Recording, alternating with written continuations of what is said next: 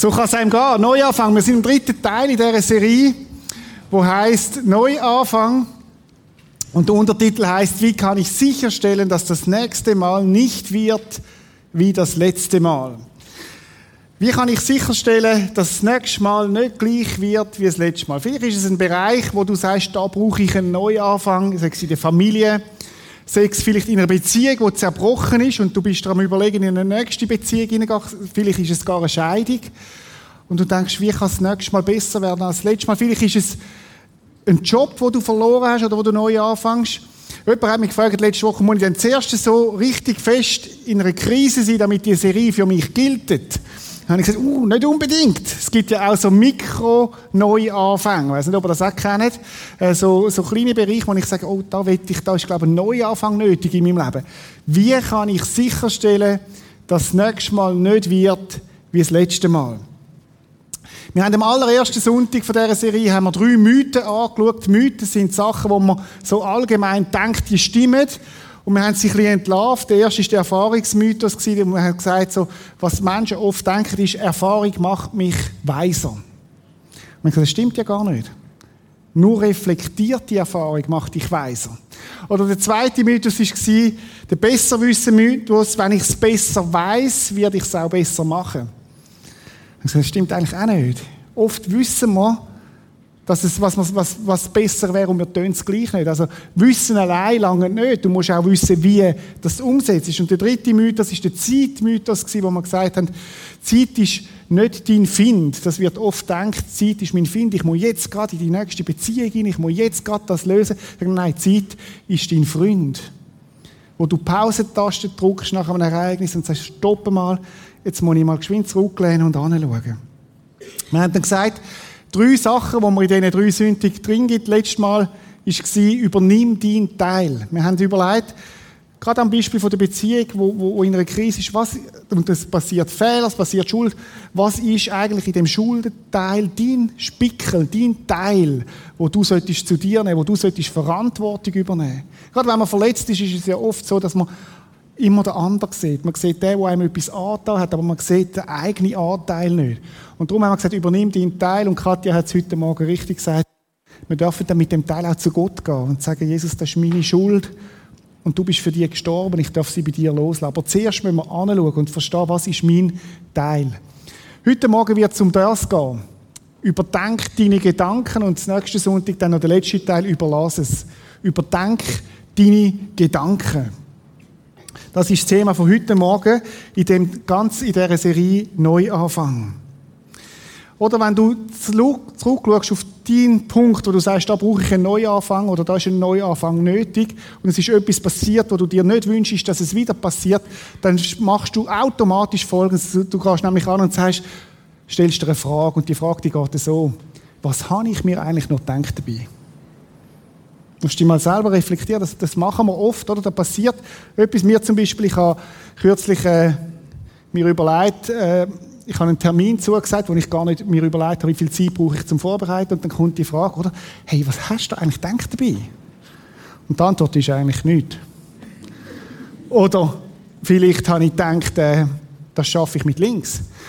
Aber wichtig wäre, wenn ich dir mir die Frage stelle, dass ich mal Pause-Taste drücke und sage, stopp mal was habe ich mir eigentlich gedacht dabei?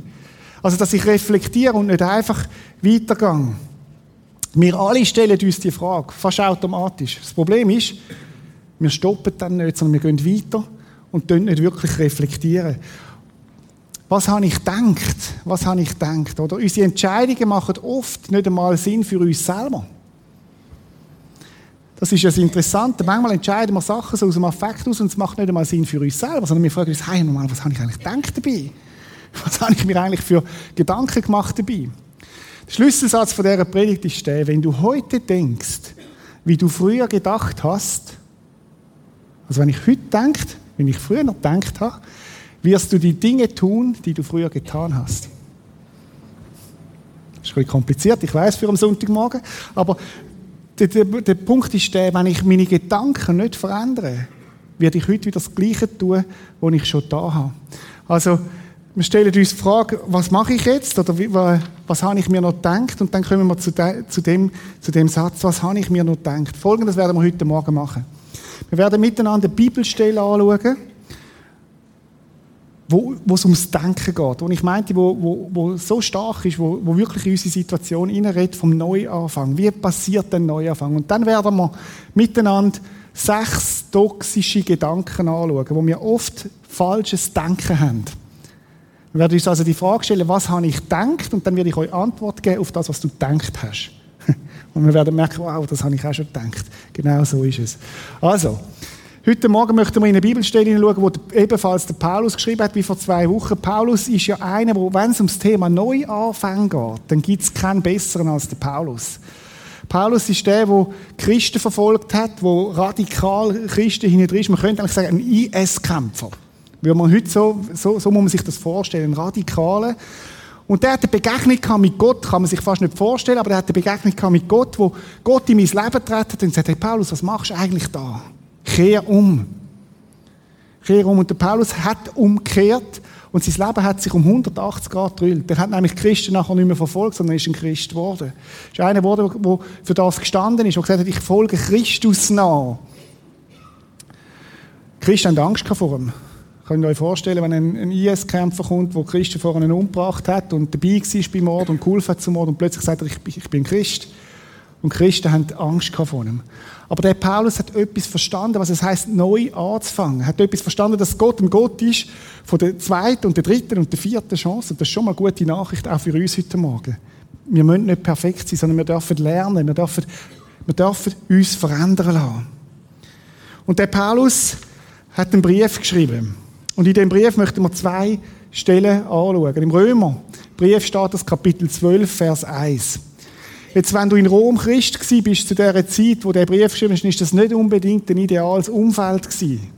Weil Christen in Rom, die sind verfolgt worden. Wenn du gesagt hast, ich bin Christ, hast du damit rechnen, dass du, dass du irgendwie geschnitten wirst. Das ist ja noch gnädig gewesen, dass du, dass, dass du dich, du hast dich eigentlich müssen verstecken. Wir kennen die Katakomben in Rom und so weiter.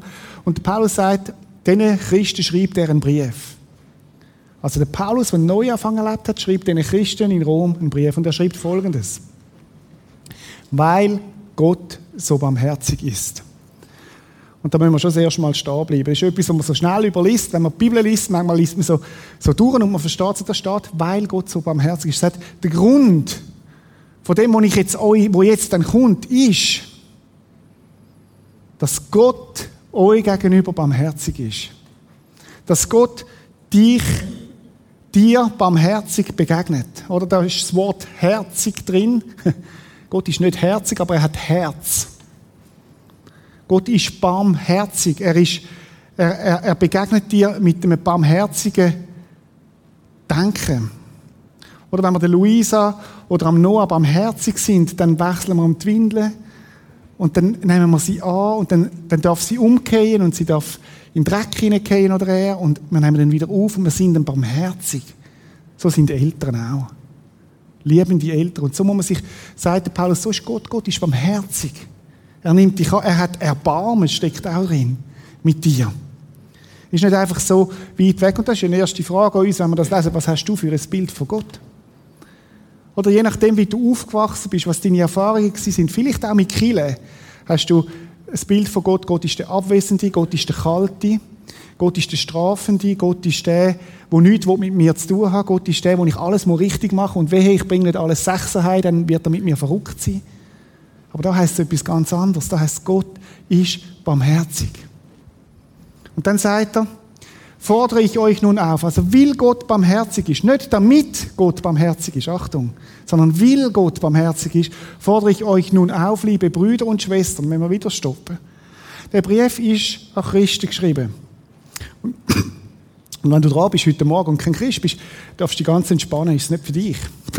ist einfach gut, du kannst zurücklehnen, du kannst zuhören, du kannst auch einnicken, äh, besser nicht, aber es ist für Christen gedacht. Für Menschen, die sich entschieden haben, mich wirklich dem Jesus nachfolgen. Und für die gilt es aber. Wenn du Jesus nachfolgst, wenn du sagst mit deinem Leben, ich will meinem Leben Jesus nachfolgen, dann ist das eine Relevanz für dich, für dein Leben. Weil Gott so barmherzig ist, fordere ich euch nun auf, liebe Brüder und Schwestern, euch mit eurem ganzen Leben für Gott einzusetzen. Das ist eine Aufforderung. Das ganze Leben Gott hinzugehen. Das ist nicht gemeint, einfach am, Stunde, am Sonntagmorgen. So, der Gottesdienst, jetzt gebe ich Gott mein Leben hin. Nein, nein, es ist gemeint, das ganze Leben. 24 Stunden. Ist auch nicht gemeint, irgendwie so, wenn du Bibel liest, vielleicht einmal in der Woche oder jeden Tag 20 Minuten. Nein, 24 Stunden. Das ist das, was der Paulus sagt. Setzt euer Leben für Gott ein.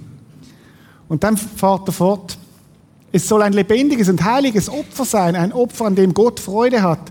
Das ist ein Gottesdienst, wie er sein soll. Oder was, was Christen damals kannten und was auch, was man kannte, ist tote Opfer. Tote Opfer ist, man hat Tiere genommen, man hat die geschlachtet und man hat die Gott hingegeben. Aber er sagt etwas ganz Revolutionäres. Nein, er sagt, nein, ihr seid lebendige Opfer. Ihr seid lebendig mit Fleisch und Blut. Gebt euer Leben Gott hin. Und ihr werdet Gott Freude machen. Also ich denke, wow, wenn Gott lächelt über dein Leben, ist das nicht etwas, etwas Wunderbares? Wir können Gott Freude machen. Du kannst Gott Freude machen.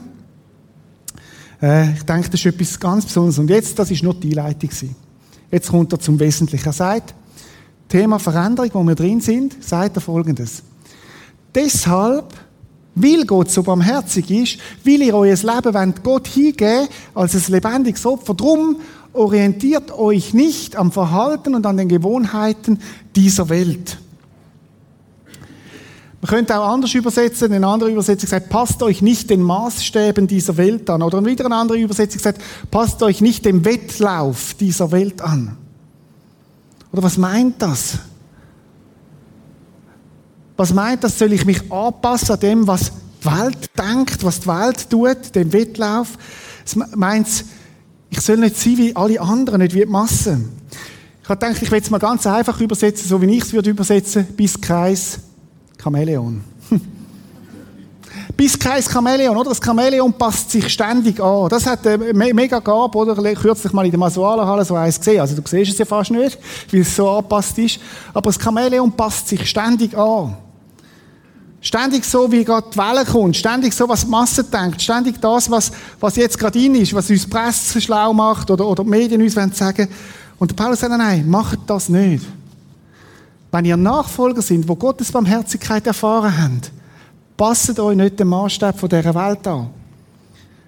Deshalb orientiert euch nicht am Verhalten und an den, an, und an den Gewohnheiten dieser Welt. Und jetzt kommt's.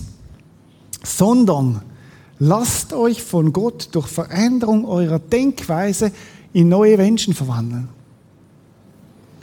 Das musst du mal auf die Zunge vergehen lassen. Das heisst, lass Gott an dich annehmen und lass Gott dein Denken verändern.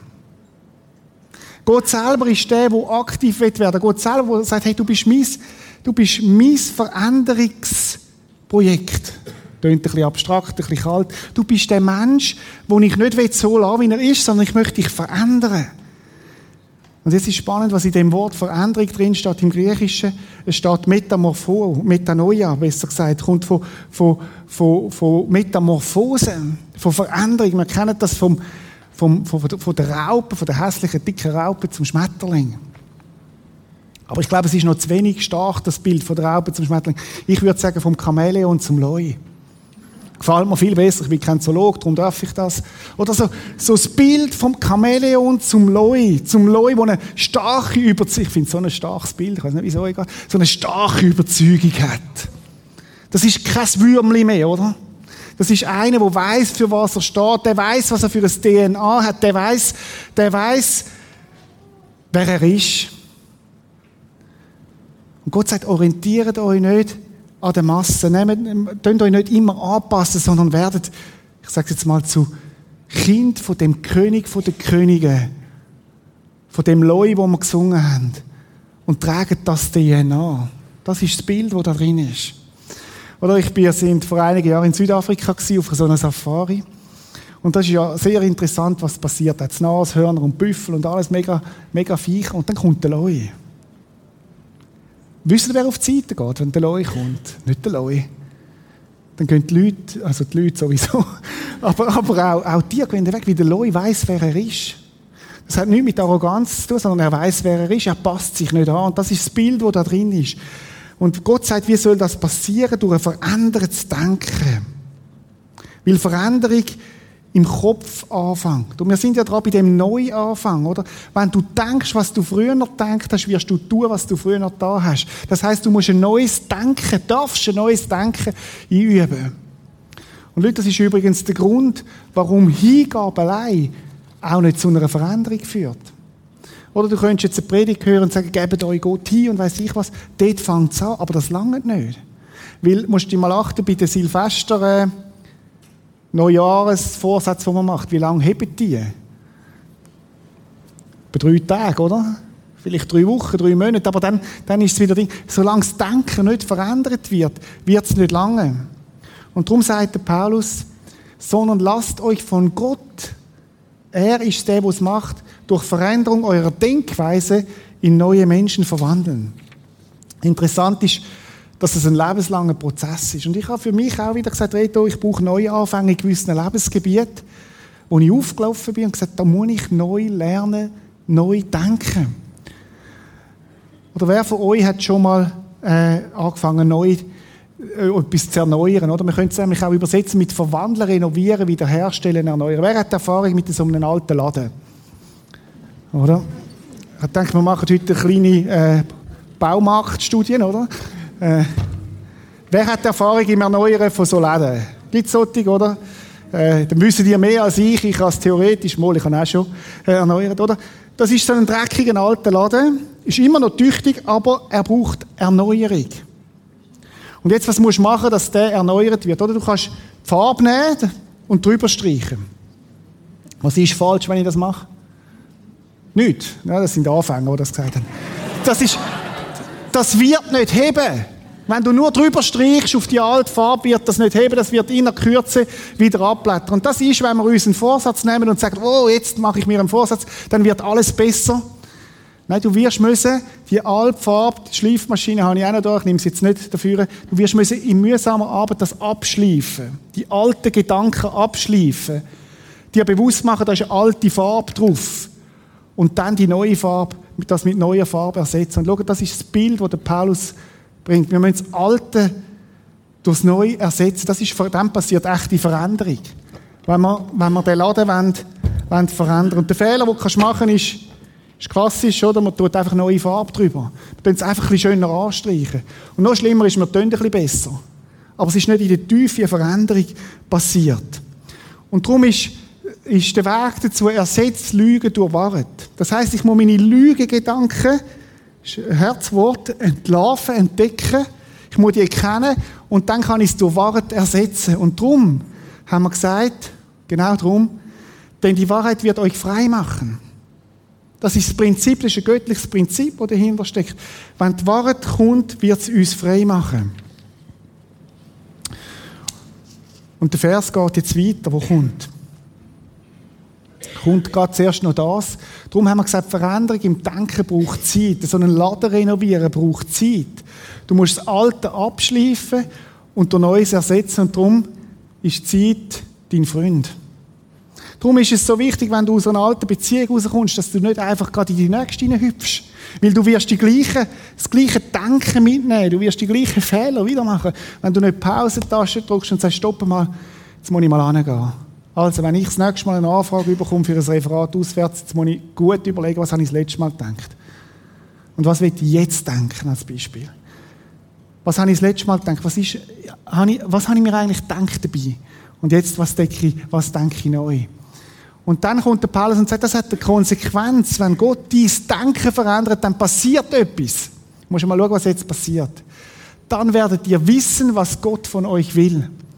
Es ist das, was gut ist und ihn freut und seinem Willen vollkommen entspricht. Ist nicht das, was wir alle gern wüssten, was Gott von uns möchte? Selbst wenn du nicht mit Gott unterwegs bist, würde es dich doch interessieren, was, was möchte denn der Gott von mir? Was hat der Gott für eine Absicht für mein Leben? Und wir können es, wir können es tatsächlich, können wir es wissen. Weil Gott uns unsere Gedanken möchte erneuern. Und wir kommen in ein Denken hinein, das seinem Denken entspricht. Und Leute, das ist der Grund, warum ich allen rate, kommen regelmäßig in Gottesdienst. Damit ich mein Denken kann ausrichten auf Gottes Denken. Was denkt eigentlich er? Was lehrt er in seinem Wort? Darum, das ist der Grund, warum ich sage, lies deine Bibel jeden Tag. Damit deine Gedanken kannst ausrichten auf seine Gedanken. Das ist der Grund, warum ich sage, geh in eine Kleingruppe. Weil du mit anderen Christen unterwegs bist und ihr könnt zusammen Gottes Wort lesen und zusammen lernen, euch auf seine Gedanken auszurichten. Christen denken anders, in der Tat. Wenn du denkst, wenn du heute denkst, wie du früher gedacht hast, wirst du Sachen tun, die du früher noch da hast. Und darum stell dir die Frage immer wieder, was habe ich mir gedacht dabei? Dann passiert ein Erneuerungsprozess. Und vielleicht schreibst du es sogar auf und sagst, das ist jetzt die Situation, und jetzt stelle ich mir mal die Frage, was habe ich mir eigentlich gedacht dabei? Ich möchte jetzt ein paar so toxische Gedanken, habe ich es genannt, mal miteinander anschauen, wo oft unseren, unseren Gedanken zugrunde legen. Ich möchte genau die Frage stellen, was habe ich mir gedacht dabei, und ich werde dir die Antwort geben, was du denkst hast dabei. Und dann wirst du merken, oh, das habe ich tatsächlich auch schon gedacht, und du wirst vielleicht ist das banal. Aber oft ist es ja banal, und oft ist es ganz, äh, auch, auch, auch wie, eigentlich offensichtlich. Und darum müssen wir Pause-Taste drücken und sagen, stopp mal, was habe ich mir eigentlich gedacht dabei? Am Schluss wird es hinten ein Blatt geben für die, die sich möchten intensiver damit auseinandersetzen. Es hat dann noch mehr toxische Gedanken drauf, die ich mal aufgeschrieben habe. Und äh, kann man sich auch mal in einer Zeit, vielleicht äh, eine stille Stunde oder so, mal überlegen, noch mehr dazu. Also die Frage ist, was habe ich mir gedacht dabei? Antwort, du hast dir gedacht, ich war schon immer so, bei mir ist Veränderung nicht möglich. Oder vielleicht sitzt du da heute Morgen und sagst, ja gut, das Thema Veränderung, Neuanfang, das ist gut für so gute, starke Persönlichkeit, aber bei mir, bei mir ist es nicht möglich. Gott kann mich nicht verändern. Oder meine Eltern sind schon so gewesen, und mein Großvater und der Urgroßvater und ich, ich bin so in einer Linie und, und da ist Veränderung nicht möglich. Was ist toxisch an dem, an dem, an dem Satz, wenn man den denkt? Das Toxische ist, dass er nicht stimmt. Oder du denkst, wenn die Vergangenheit so ist, muss es auch in Zukunft so kommen. Und du denkst eigentlich, wenn du ganz, wenn wir es mal auseinandernehmen, du denkst, mein Problem ist zu groß für Gott. Mein Problem kann Gott nicht verändern. Du sagst, ja, okay, ich weiss, Gott hat etwa 600 verschiedene Käferarten geschaffen, Gott macht jede Schneeflocken anders, aber mein Problem ist zu groß. Eigentlich sagst du, Gott ist zu klein für mein Problem. Das ist das Denken dahinter. Und ich glaube, es ist ein toxischer Gedanke, weil Gott kann jeden Charakterzug in deinem Leben verändern und überwinden. Wieso, dass ich das weiß? Weil es in der Bibel steht. Zum Beispiel Epheser 3, 2, was heißt, Gott kann viel mehr tun, als wir bitten und verstehen. So groß ist seine Kraft, die er in uns wirkt. Oder wenn Gott einen Paulus, einen IS-Kämpfer, hat können verändern, einen Mörder, zu einem Menschen machen, der sagen, nur so tropft von ihm, dann wird er doch auch mit meiner Situation fertig werden. Was habe ich mir noch gedacht dabei? Vielleicht hast du gedacht, ich war schon immer so, bei mir ist Veränderung nicht möglich. Dann stopp, wenn du das denkst. Und ich will anders anfangen zu denken. Ich will glauben, dass Gott meine Situation kann verändern kann. Nächste toxische Gedanke ist für Singles oder Leute, die äh, aus einer Beziehung rauskommen, wo ich oft begegne. Wenn ich die richtige Person finde, wird alles gut werden. Vielleicht kennst du den Gedanken, oder? Wenn ich, wenn ich die richtige, den richtigen Mann finde, dann wird alles gut werden. Oder wenn ich die richtige Frau finde, dann wird alles gut werden. Vielleicht bist du verheiratet und denkst, wenn ich die richtige Frau gefunden hätte, wäre alles gut. Oder der richtige Mann. Ist dir vielleicht auch schon ertappt bei dem Gedanken? Leider, leider stimmt der Gedanke nicht. Wenn du die richtige Person findest, wird nicht automatisch alles gut, sondern das Ziel muss sein, die richtige Person zu werden. Das ist ganz ein anderer Fokus. Oder? Man fokussiert sich auf den anderen und denkt, wenn der, wenn der, wenn der ist, wo ich suche. Nein, nein. Wird du zu der Person, wo du sollst werden. Wenn du Erneuerung erlebst, so wie wir es in dieser Serie auch Schritt für Schritt durchgehen, ist die Chance sehr groß, dass, dass sich dein Leben wird verändern. Und fokussiere dich nicht auf die andere Person, sondern fokussiere dich auf dich selber. Wenn du die Person wirst, wo du suchst, wenn Gott in dir etwas verändern darf.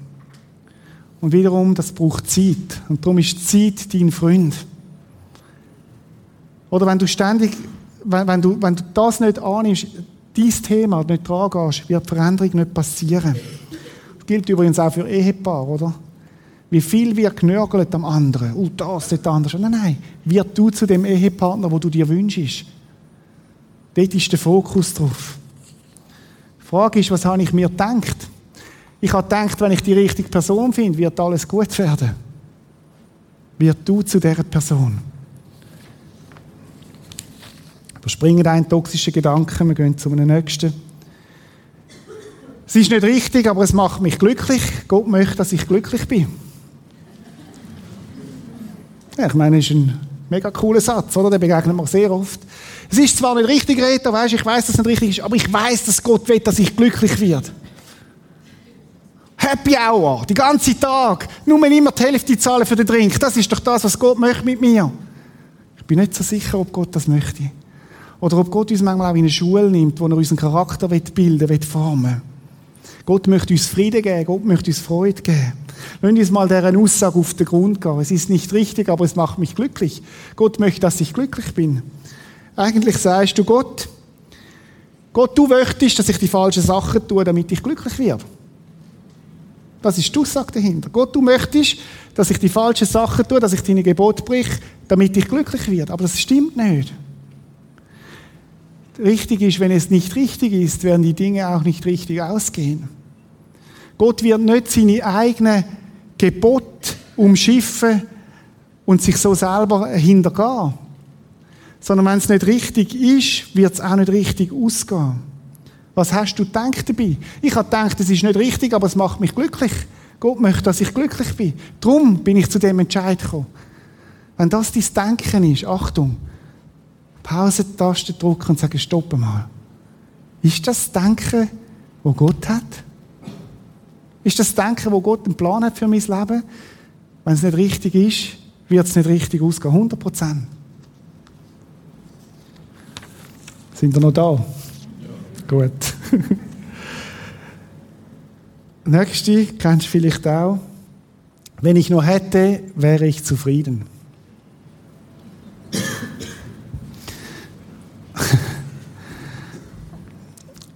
schaue viel Fußball. Und ich habe noch nie, oder noch fast nie, einen Fußballer gesehen, der nur ein Tattoo hat. Ist euch schon mal aufgefallen, dass es kaum Menschen gibt, die nur ein Tattoo haben? Wieso? Weil sie denken, wenn ich ein zweites oder drittes Tattoo habe, dann bin ich glücklich. Und so ist es auch in unserem Leben. Ich habe übrigens nichts gegen Tattoos. Es gibt äh, auch Ausnahmen und so. Aber mir fällt das einfach auf. Und ich habe gedacht, hey, das Denken, das ist so tief in uns drin, oder? Wenn ich nur das und das hätte, wäre ich glücklich. Und der Gedanke, der verleitet uns dazu, auch über unsere Grenzen auszuleben. Grenzen, die wo, wo gegeben sind, wo, wo vielleicht auch gesund sind, oder? Der kann dazu verleiten, dass du dich verschuldest. Das heißt, wenn ich nur das und das hätte, dann. Die Wahrheit ist, der Hunger ist nie vollständig gestillt. Und sobald du dir einen Wunsch erfüllst, wird der nächste Junge bekommen, oder? Das kannst du mal überlegen, wo du das erste Auto gekauft hast, wie lange ist es gegangen, bis du ein besseres Auto hast kaufen Ich sage jetzt nichts über Marken und so. Ich bin auch nicht gegen, gegen, gegen schöne Autos, das wissen ihr. Aber der Satz stimmt einfach nicht. Wenn ich nur hätte, wäre ich zufrieden. Das ist ein toxischer Gedanke. Und wenn der Satz, wenn ich dich frage, was hast du dir gedacht dabei? Oder Leute, die mir sagen, hey, äh, Reto, ich, mir ist versprochen worden, 20, 30 Prozent Gewinn, da habe ich doch noch müssen zuschlagen. Und ich habe mir gedacht, wenn ich das hätte, wäre ich zufrieden. Ich sage, nein, nein, falscher Gedanke gewesen. Stopp, zurück auf Feld 1. Gedank, der Hunger wird nie vollständig gestillt. Das ist ein toxischer Gedanke. Meistens hebt der nur für einen kurzen Moment an. Ich habe noch zwei. Das ist ein Heavy, der jetzt kommt. Aber vielleicht ist der für dich heute Morgen. Mein Geheimnis ist sicher bei mir.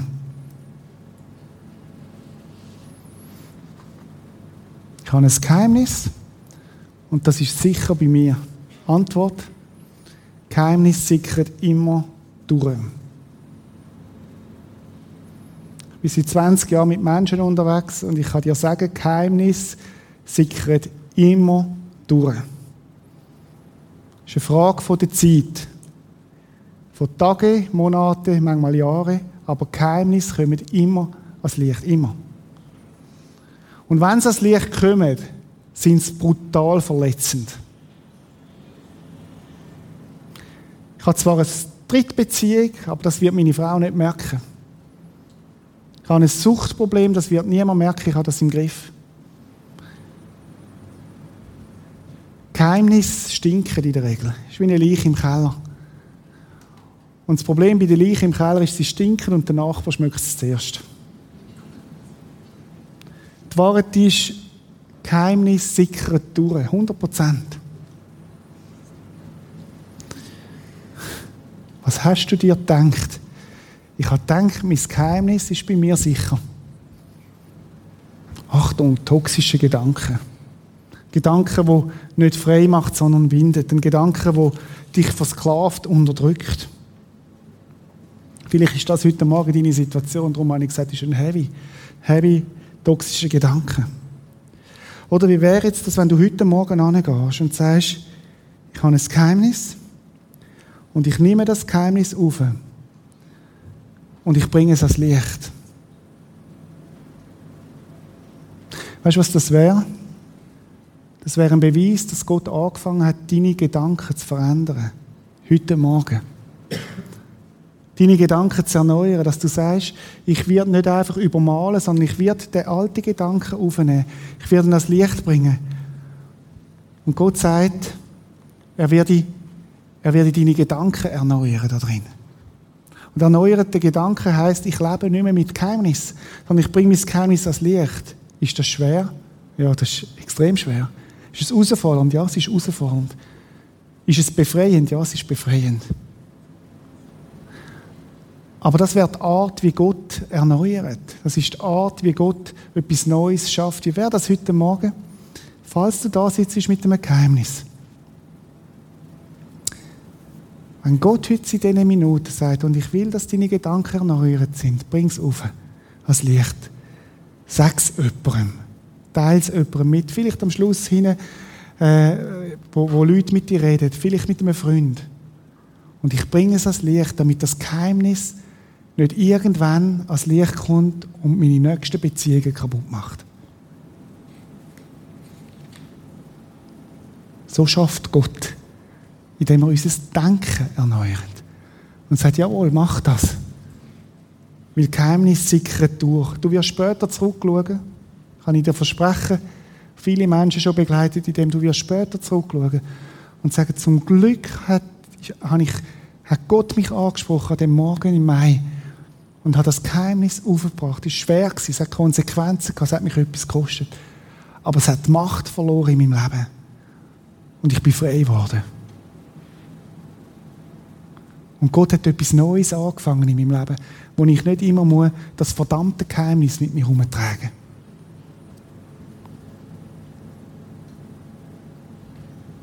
Was denkst du? Was hast du dir gedacht? Vielleicht hast du das gedacht. Mein Geheimnis ist bei mir sicher. Ich komme zum Letzten.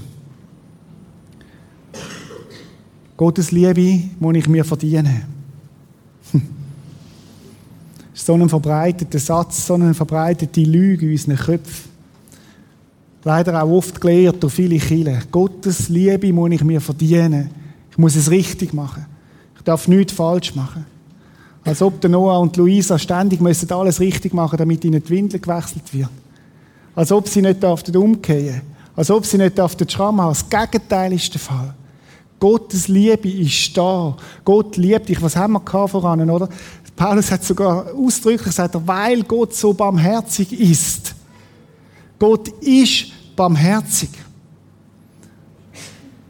Und wenn du das nicht glaubst, dann lass dir es wenigstens zusagen heute Morgen. Gott ist zu dir barmherzig. Er verurteilt dich nicht einmal. Sondern er nimmt deine Schuld auf sich. Er stirbt am Kreuz auf Golgatha, damit du kannst leben. Damit du einen Boden hast. Ja, wie viel Mal darf ich denn zu Gott kommen? Immer wieder. Wird er mich abstoßen? Nein, er wird mich nicht abstoßen. Er ist barmherzig. Aber kommen musst du. Du darfst selber. Und weil er barmherzig ist, sollen wir unser Leben ihm hingeben. Nicht damit er barmherzig ist. Das ist so ein großer Unterschied. Oder das ist das Evangelium auf den Kopf gestellt. Ich muss etwas tun, dann liebt mich Gott.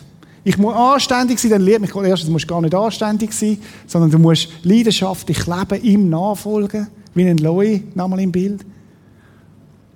Weil Gott mich liebt, bringe ich das Geheimnis auf, weil der Boden der Gnade da ist. Gott liebt mich, darum folge ich ihm nach.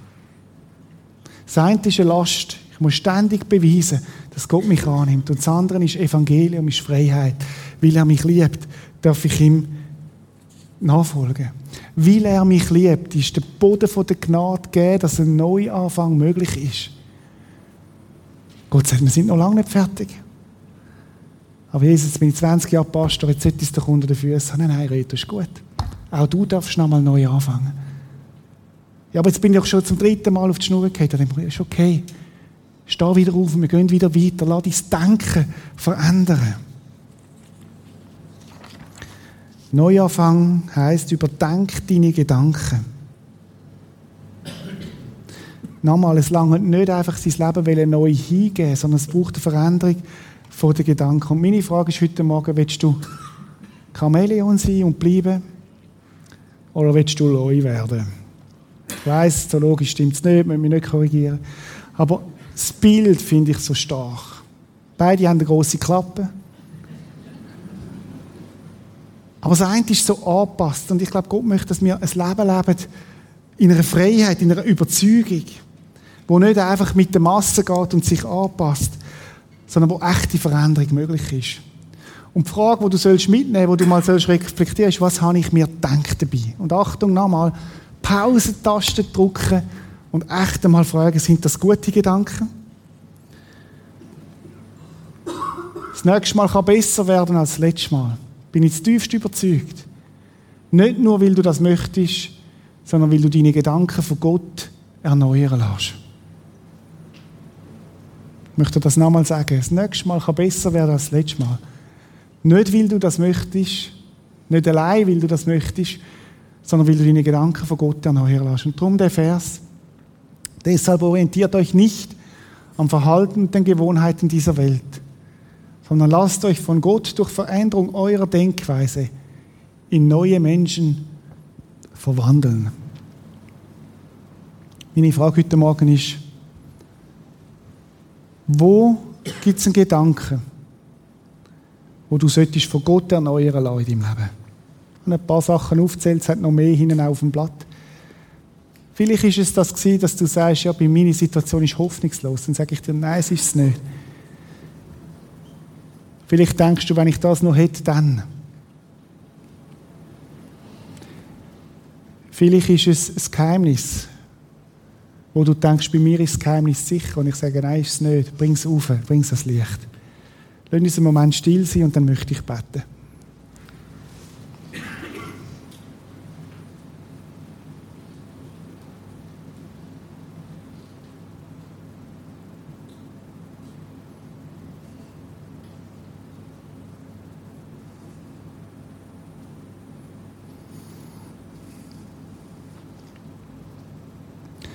möchte dir danken, Vater im Himmel, dass du jedes von uns kennst. Du sagst in deinem Wort sogar, dass du uns besser kennst, als wir uns selber kennen. Du kennst jedes Haar, hast du zählt von uns. Und du sagst auch, dass Veränderung bei dir möglich ist. Dass du uns möchtest verändern. Dass du uns nicht möchtest so lassen, wie wir sind, weil du uns liebst. Und dass du uns möchtest neue Anfänge geben, die das nächste Mal anders werden, besser werden als das letzte Mal möchte ich bitten für die Menschen, die dich überhaupt noch nicht kennen, wo das vielleicht alles ganz neu ist heute Morgen, dass man sogar eine Beziehung hat zu dir, am lebendigen Gott, dass sie anfangen zu suchen nach dir, weil du sagst, wer mich sucht von ganzem Herzen, von dem werde ich mich finden lassen. Möchte ich bitten für die, die heute Morgen gemerkt haben, das sind toxische Gedanken in meinem Leben, dass sie das merken und Pausentasten drücken und dass wir die Gedanken können ersetzen durch deine Gedanken, Herr möchte ich besonders bitten für die, die heute Morgen gemerkt haben, eigentlich ist das Geheimnis in meinem Leben da und das ist so eklig, Herr, und so kräfteraubend auch, dass du hilfst, das Geheimnis ans Licht zu bringen, damit es nicht mehr dein Leben bestimmen Danke, Jesus, dass wir uns an dich wenden und dass du der Gott bist, der barmherzig ist und uns annimmt und uns führt und leitet. Amen.